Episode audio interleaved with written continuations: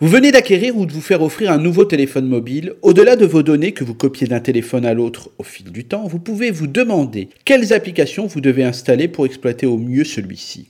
En effet, si on tient compte des applications fournies de base par la marque de mobile, que l'on soit sur Android ou sur iOS, les applications de météo, de bourse, de GPS, d'agenda, de gestion de contact ou même de photographie sont parfois très en deçà de certaines qui sont proposées parfois gratuitement sur les différents stores.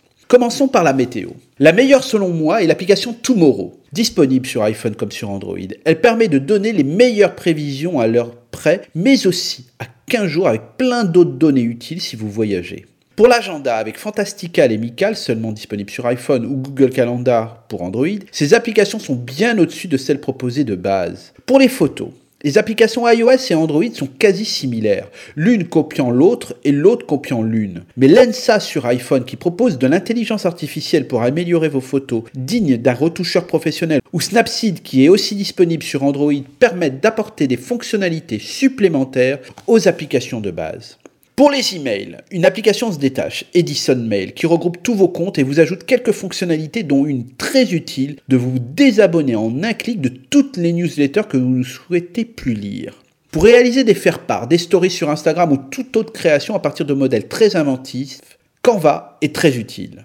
Au niveau des messageries diverses, selon vos choix ou habitudes, il y a beaucoup qui utilisent encore Messenger et WhatsApp édités par Meta. Ces applications, je l'ai souvent dit, restent surutilisées malgré une quantité énorme de données capturées. Si vous souhaitez sortir de cela, Signal, créé par les fondateurs de WhatsApp, qui elle n'offre aucune possibilité de récupération de données, et Telegram, qui fait presque tout aussi bien, sont de très bonnes alternatives. Si vous souhaitez apprendre une langue en jouant avec Duolingo, c'est parfait, quel que soit votre âge et votre niveau. Pour vous déplacer, l'incontournable Waze remplace aisément les applications natives. Pour voyager, les applications pour payer de façon maligne un billet d'avion comme Hopper, qui permet de vous dire si un prix d'un billet va baisser ou pas, Ulysse ou Kayak, ou votre hôtel comme Rocket Miles sont devenues des applications essentielles. Enfin, deux dernières choses. Protégez votre téléphone avec une coque ou un film pour protéger l'écran. Mais aussi téléchargez l'application Orange Téléphone, même si vous n'êtes pas abonné à cet opérateur, qui permet de filtrer les appels provenant de centres de téléprospection. Et si vous achetez un mobile pour votre enfant, activez le contrôle parental et le partage familial pour surveiller que celui-ci ne fasse ni mauvaise rencontre